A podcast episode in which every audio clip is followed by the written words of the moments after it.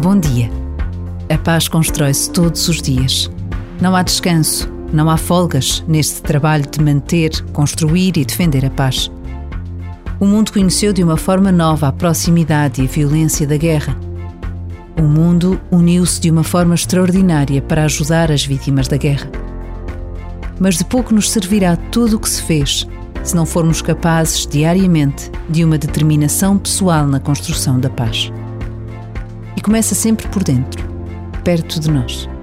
Começa em casa, na rua, na escola, no emprego.